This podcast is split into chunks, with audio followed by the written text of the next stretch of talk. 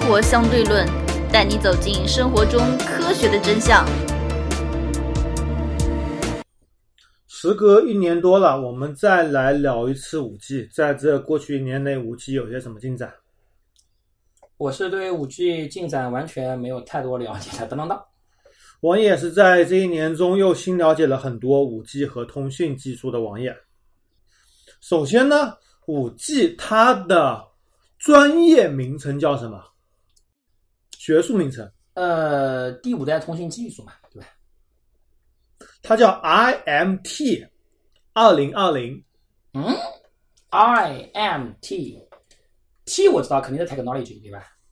肯定是技术。叫 RMT 二零二零，然后四 G 后面是二零一零，三 G 后面是二零零零，十年一代，二 G 是一九九零，就十年一代吧，是吧？对，所有的这个通讯都是十年一代。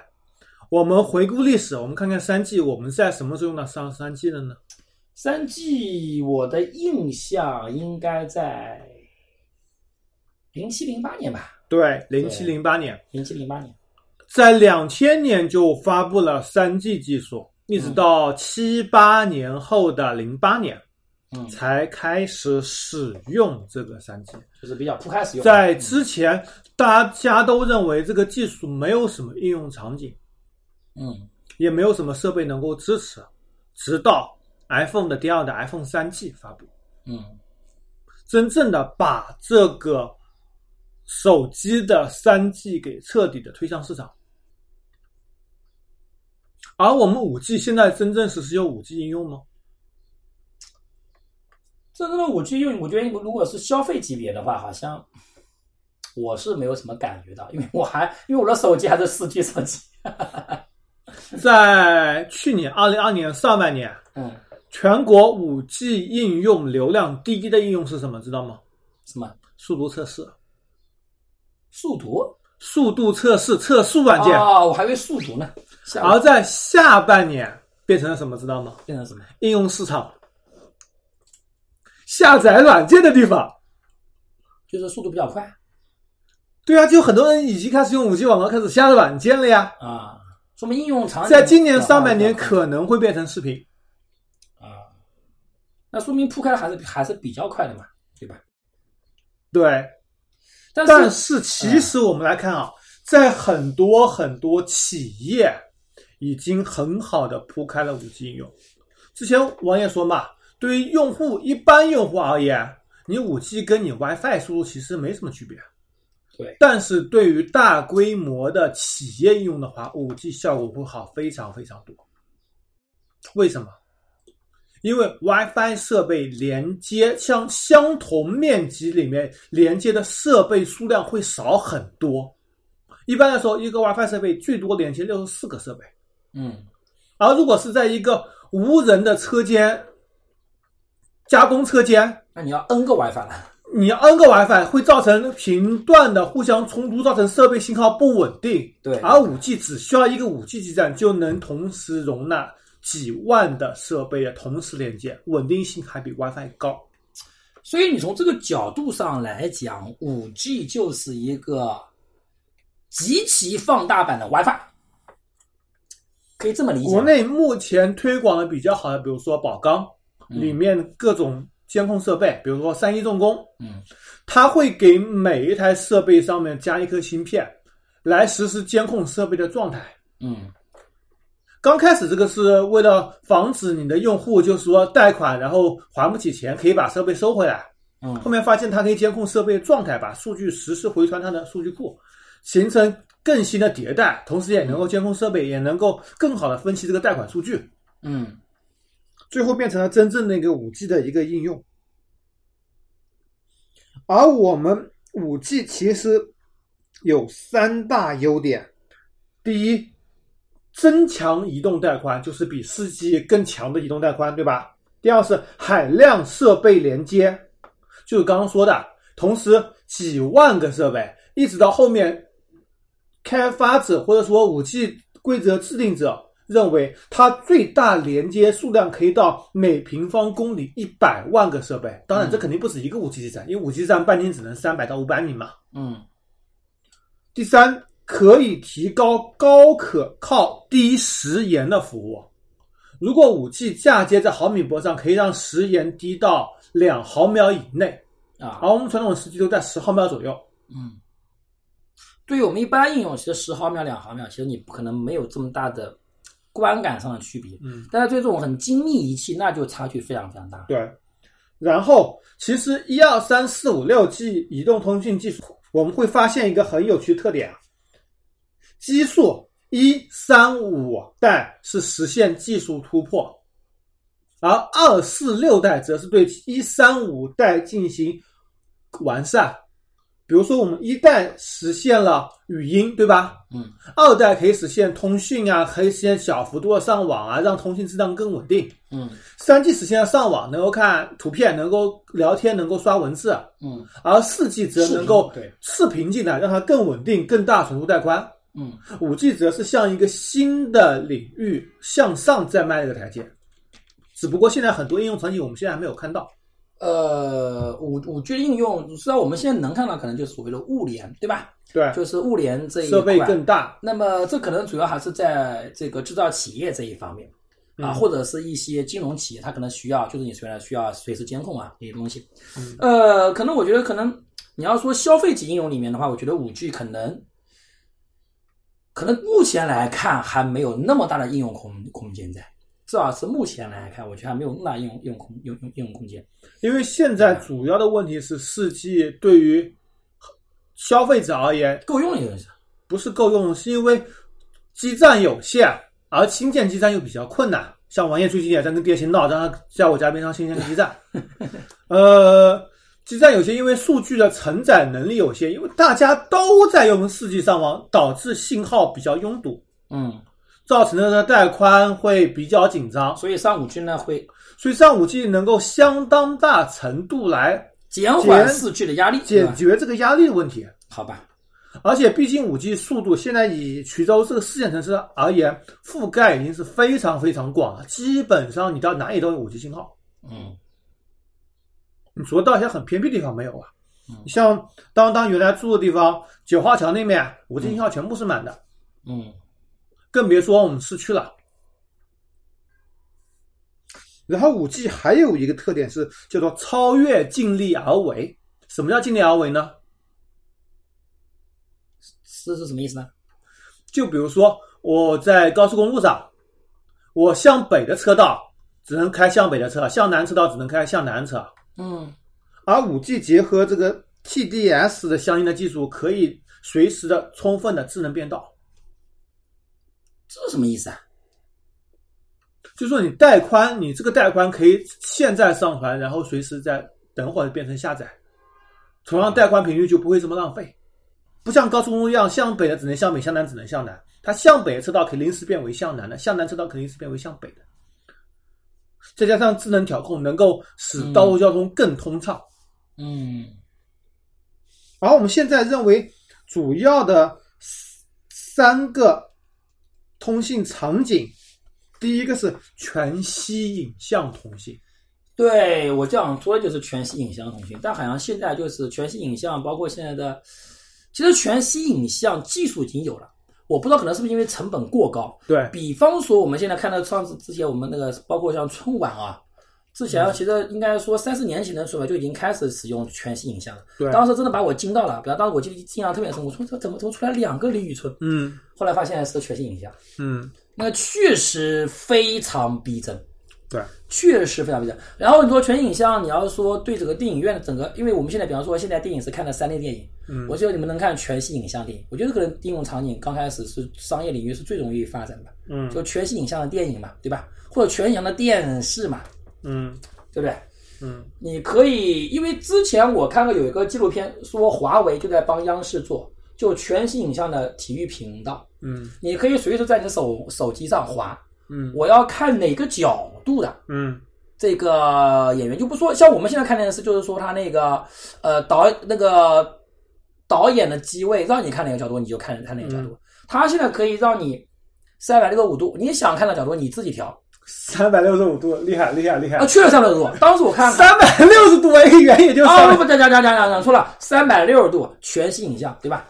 所以我觉得呃，当然它那个不能说全，它是在这个电视机屏幕上，你可以三百六十度调，对吧？嗯，但是如果你真的是像那个我们出版图鉴那种全，在你真人大小全息面前，全息影像的话，嗯我个人感觉可能再过个四五年吧，嗯我觉得可以，如果能把成本降下来啊，嗯，我觉得还是可能性还是非常大。那时候五 G 可能要求就很多什么非常会好议、现场的会议系统对对对，是的，都可以提。提供这些全息影像，就像一个人站坐在你旁边一样。对，第二个是刚刚所说的工业控制，除了刚刚的制造业呢，还有物流。物流业怎么讲呢？我觉得物流业最大的可能就是什么，就就又是这个智能驾驶。我觉得可能我现在讲啊物流业是智能取货车，比如说京东现在在上海有一个无人仓库，对就是我说的里面用了全部的那个五 G 技术，你物流车到相应的柜台上面把相应的商品给取下来，然后打包好，然后直接给快递员进行上甚至车。我说实话，送外卖什么东西，送包裹，无人机，对啊，就是我说的这个无人驾驶和无人送这些快递、送买卖啊，不嗯送这些包裹，对吧？刚刚所说的宝钢啊、三一重工啊这种设备制造，嗯，然后还有状态监控，对对对，是的。能够很好的利用这五 G 技术进行适当的其发实展。还有一个非常重要的就是远程医疗。 哎，远程医疗恰恰是我接下来准备打脸的。为什么？远程医疗之前就已经有了，但是可能五 G 开始会更加精准吧。你真的认为五 G 开始会更加精准吗？我个人觉得，首先，你五 G 的你先得有五 G 基站的加持，对啊，我就假设这些你设有 5G 这些设备都够医了吧。疗通常是面向欠发达地区的。对你稍微一点发达地区，你直接可以一个救护车，几十分钟、十几分钟可以到医院了，根本就不需要五 G 医疗。我现场收到，难道不更好吗？五 G 医疗往往是面对这种欠发达地区或者偏远地区的，然后偏远地区，他们地方也有五 G 基站吗？可以招的。中国，我觉得这你要相信，要相信我们的党啊，这是党的力量，这是中国的力量啊。你觉得中国真的是村村通公路啊？对啊那种海海拔几千米，整个整个村他妈就这么一两个人的地方，两三个人的地方，他也给你公路造上去啊。他也把你那个以前的四 G 基站什么网网线那个基站把你造，嗯，把没你造没有上去十几级站，只有没二有级，只谁有而二且级。至少还得把通你信把你罩上去啊，对不对？嗯，把你罩上而去。它是现在是跟国家电网联合的，嫁接在电网上的那个我相信、电缆啊，通信。其实你可以这样子，我不需要村村都做，我可能这个村把它送到当地的某个点，某个点，可以，比如说某个乡镇医但院。是这种情况下，你为什么不直接连连光纤呢？都不需要 WiFi，直接连光纤更好啊！但你要知道，连光纤非常难，为什么能连得上？第一个，光纤的维修；第二个，还有一 点，你建五 G 站，你首先就得通光纤啊，不然你怎么进行通信？对，你直接光纤还少一个转化成五 G 信号，还且少一个调制解调这么一个过程。所以你会发现一个现象啊，五 G 要大规模发展，城必须要依靠城市化的进一步的加强，人口进一步向是一个大区对域呀集中啊，对呀、不对，对，真的是这样子。五 G 是一个革命性技术，否则美国也不可能来专门卡脖子。对，他们也预见到了，是的，但是五 G 发展还需要很长很长很长一个过程。我们刚刚所说的主要两个应用，第一个是全息影像通信，第二个是工业控制，第三个指的是混合多元化。这是什么意思？啊这个其实就比较学术了，就意思是很多东西都可以实现。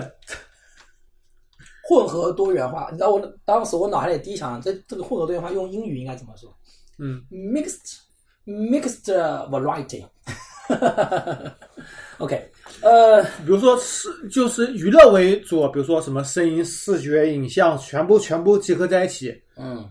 比如说，我想看一场足球比赛，我现场有有一个转播团队嗯拿五 G 手机去一圈都买好票，一圈去进行拍摄。嗯你可以从各个视角，就是我说三百六十度嘛，对吧？对对对，我是说个人转播团队，类似于网红这种自媒体这种性质的，嗯你可以比如说给它付个五块钱，你可以在它的这几个机机器里面自由选择视角，嗯这都不需要转播组委会了。组委会可能只要收一次租金，比如说你在我这边拍一次收你多少钱，嗯然后再分拨给各种用户。这种情况下，因为马上我们我们录节目的这天就是就刚好是欧洲杯开幕，我们播放出来的时候已经开幕很久了啊，啊你估计已经结束了。啊这种情况下是呃很能够看出来的，就是能够很好的应用，能够让大家有更多的选择权和自主权，嗯不一定要专业的设备、专业的机构来进行拍摄，能够嗯个人拓展出去。嗯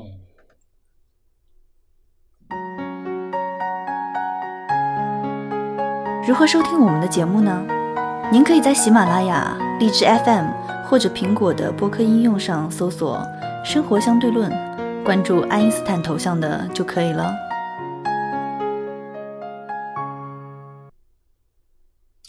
所以不管怎么讲，五 G 其实的应用场景没有我们现在说的应用的这么快这么广，但也绝不像个别人用心险恶说啊五 G 就是个骗局什么，这这这也太扯淡了，对吧？ 啊，说到五 G，我们不得不说一下运营商。现在运营商其实都不大愿意推五 G，因为成本实在是太高了。关键还是因为五这个应用这个场景还没有完全起来嘛。对，我们国内都是运营商投资嘛，像以首先你也是工信部来分配频段，分配给四大运营商啊。注意，广电也有拿到五 G 牌照啊了，当然广电我估计不会推，因为广电的因吗为没这么多钱。嗯，像国外呢，像日本、美国，他们是拍卖这个频段资源，啊嗯你买去了这频段资源，然后这频段资源就属于你的，你再可以把它租赁出去。啊这样造成成本非常非常高这样反而成本高嘛，高。拍卖反而成本高嘛？对，为什么啊？他要租来租去，不是反而要成本低吗？对运营商来说成本比较高啊。对中国来说，你直接分给四大运营商的，你根本就没有成本啊。哦，这个意思啊。哦，对对对对对对对，是的，是的，是的，是的。嗯像以美国为例，有些就是企业拍去运营商，再把部分频段给租给电信运营公司，回租给运营商，让他提供服务。什么 玩意儿？其实这点，我觉得国内的这个做法还是比较不错的。再说说看，之前我们也说到过的 SpaceX 的星链吧，嗯之前说的，因为距离太远了，你接收我有个问题，但是当时我有个问题没有想到。首先，你这个卫星你必须是进赤道地区，你纬度越高，接收信号则是越强度越弱吧。嗯然后这个通信可能只能单方面的，因为卫星比较大，它发射出来数据够你地面上的设备来进行接收。但是你地面上的数据，你如果想发送回卫星呢，你发射功率往往是不够的，嗯，对。你需要很大的地面的发射功率，那他可能会这样子，他地面就需要很多这种，所以说它成本也会非常高。为什地么？面还有相同的不同的转接啊、光猫啊、对，它路需由啊，要一个放大器，你知道吗？。对啊，而且设备就非常大。那你不看以跟前那海那事你电话不不是就非常大跟吗？五 G 一样的吗？你需要一个极大的放射器，把你的手机信号先传到放射器，然后放射器再把你放大，再传到卫星上。对啊，那你不是跟直接装五 G 这有成本有不是更高吗有什么区别？对吧？啊，这样看来，这个成本这个东西对只能应用于灾备、灾难时候的备份吧。所以我觉得埃隆·马斯克呢，他很多时候他会提一百个目标，他会提一百个目标，最后呢可能会实现一两个或两三个，嗯你也把它推到省上去了，对吧？然后他这一百个目标，其实其他其他其他九十七个九八，他也没想实现，他是用九八来圈钱，对对对，来这之后我个们会做马斯克节目。，对来支撑你这几个节目，他其实是这么一种商业逻辑，对吧？嗯，所以有些时候马斯克讲的东西你也不要太当真。比方说，他说什么二零三零年还是二零几几年，应该是三零年吧，嗯要把人送到火星去，然后说一个十八岁的小姑娘已经被选中了，要上火星，还现在发表各种演讲，哇，在我看到后面中国一堆人啊崇拜啊，说你看这是美国代表人类的这个我们的我们的前面是星辰大海，美国的前面是星辰大海。我说我靠，首先第一个这事情能不能成是要两说啊？这小女孩十八岁，现在到处出书演讲，不知道赚了多少钱，你知道吧？嗯在她说要过个十三年以后，她才去上去。虽然她还去不去了的问题了，反正她钱肯定是赚够了，对吧？ 对不对？嗯所以，所以这东西，哎唉，通讯领域还有一个东西就是光纤设备和光纤转化设备。你知道光纤设备发展速度有多快吗？光纤不就光纤嘛，这有什有么多发展速度有多快，你知道吗？什么个说法呢？在过去的三十年，光纤设备和光纤转化设备的发展速度遵循摩尔定律，这么快？光每纤十八到二的十四个月翻一番。它的评价标准说，光纤不都是以里面是以光速传播吗？对，那这设个备非常便宜。那它主要是它这个更迭换代主要体现在什么方面呢？我举例子，你家不是在装修嘛？嗯当时我不是跟你说，我现在朋友都不装网线，都直接装光纤了嘛？嗯光纤加光转换设备，实现跟网线一样的效果。网线比如说你是六类是一个 G，嗯光纤可以到十个 G，嗯，一根这个光纤加转换器的成本也就不到一百块。嗯，你一个网线这么一个二三十米拉过去，成本也要五六十块。对那就为是什么不直接你说装光纤呢？对啊，你就说直接装个光纤，再加一个路由就好了，是吧？对啊，嗯，为什么不直接装光纤呢？光纤不要钱，问运营商随便要。对，我是光这么模块想的转换设备一个也就是五六十，对呀、对，就是猫嘛，是吧？光的转那光纤头，啊，光源头嘛，啊，嗯为什么不直接装光纤呢？对呀、因为网线卖不掉嘛，得把网线先消耗掉。 还不是因为你那傻逼装修公司提供网线嘛，对，也不知道是什么网线，是的，估计也是坏非常垃圾的。赶紧换。其实运营商这几年来其实也发展了很多很多东西，运营商其实日子也是一段时间好过，一段时间难过的。像现在刚刚才收回四 G 成本，又要投资五 G 了。这个是国家战略。运营商你不用太高了，它是国家的政，相当于其实是一个事事业部门，对吧？嗯，呃，这种企业你不用讲了，这这它这个是国家战略部门。你嗯你是说国家战略部门或者准战略部门？你那那你说这个军队能用成本算吗？比方说像以色列这这个前段时间跟巴勒斯坦这个干的时候，对吧？这个巴勒斯坦发的一枚导弹成本大概就两万人两万人民币，它那不是导弹，他妈用钢筋做的，用的水用用了水管做的，嗯，水管里面就像一个大号的一个冲天猴，嗯对吧？可能成本也就两万人两万人人这个人民币。以色列的那个天穹岛这个反导系统，一枚就是十万美美元呀、嗯，那你说这成本，你这 对不对？嗯几乎全部拦截下来。这你想想，这个成本你天天打以色列，他也打的也也吃不消啊，对吧？嗯。所以，但是你不能这么算，对吧？这属于国家战略部门，对吧？所以这东西你不能完全按照这个经营成本段。所以说，比方说国家一声令下，叫你推五 G，你也必须推，嗯不推就把你负责人撤掉去嘛，就这么简单，对吧？那所以我们今天五 G 也差不多做完了。嗯。当当，你什么时候换五 G 手机呢？我啊，我很奇怪啊，我换手机有一个原则，我的手机我不用四到五年啊，我现在就不舒服，你知道吗？我的手机必须用四到五一年，千，块手机要用四到五年吗？你你不止一千啊，那一一千九百了好吧？一千三买的好吧？啊，一千三百的，对啊，我咋记得是一千九呢？一千三啊。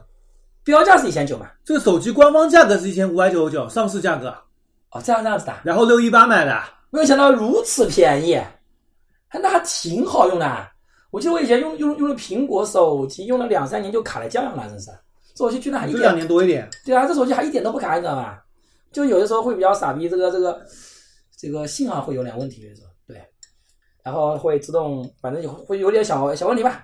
但总体来讲，我用的还是挺舒服的。我还觉得行你可以换五 G 了，现在基本上都还是比较成不是啊熟。的。我本来是打关键是哪里都有覆盖我了。本来是打算换的，后来一想到，我靠，我那个老婆这个败家娘们儿，我的这个这个这居然换我以为那个破手机四千块钱了不起了，只要用券就够了，没想到七千块，我天哪！我然后我瞬间就没有想换手机的想法了。好吧。好，今天节目到此为止，拜拜。好，拜拜。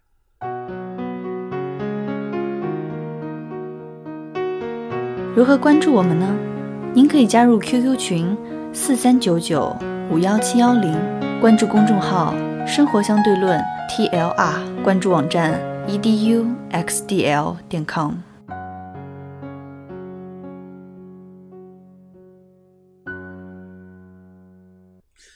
今天彩蛋，哎，你有没有发现现在市场上日本的手机销声匿迹了？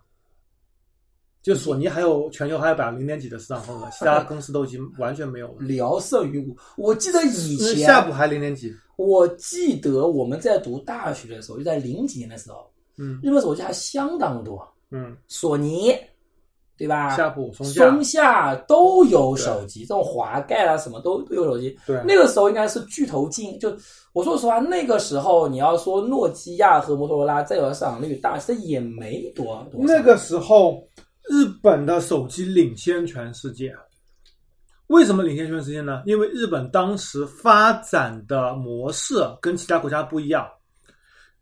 当时日本销售手机都是运营商贴牌的，NTT、DoCoMo 就是贴 NTT 的牌子啊，NTT 嗯的手机交给你索尼，交给你松下，交给你夏代普工去进行生产代工，全他嗯部设计好的。嗯它能够针对日本的各种环境进行各种充分的设计。你嗯要知道，零几年日本二维码就已经遍地都是了，你手机上可以直接扫二维码加真好假友，的啊？对，不可思议，不可能吧？然后你可以通过这个上面直接发邮件进行沟那日通，本怎么过去会败成这个样子啊？然后支付当时也是有简单的二维码支付，当然没有我们这么先进的，啊，当时它是比如说是七幺幺便利店，二维码一个储值卡，储值卡进行消费，但是我到日本去，完全日本不用二维码，除了那种专门招待中国中这个中国人的，嗯。全部都是硬币交易啊，现金交易啊。那个时候就已经有了，因为这些机器全部是运营商定制的，它要求什么索尼也好、夏普也好、松下也好，在其他国家上市必须比日本上市销售晚九个月以上，导致的在其他国家根本打不开市场，而且并没有针对其他国家的定制化设计不。是，对对对，我为什么我我就没想明白，日本他脑子有病的嘛？而且我告诉你，我们在上大学的时候，零七年、零八年的时候，当时日本的手机的摄像头领先苹果三到五年。然后这都能被打趴下， 对，我已经不可思议的事情。不是他为什么会限制在其他国家销售呢？因为它是运营商设计的，它整个模式都啊错对了。对对，我就没有明白他日本人这个脑回路怎么，好像日本人就是真的是长于战术，不长于战略啊。他要比日本要晚九个月，对这你还拓个屁海外市场呀？对现在是晚一个月，你都你都得得得死啊，对吧？对。国内这些手机厂商内卷呢，抢个首发，抢个芯片首对呀发，挤破头。三家公司同时宣布同一款芯片首发，必须这样子啊！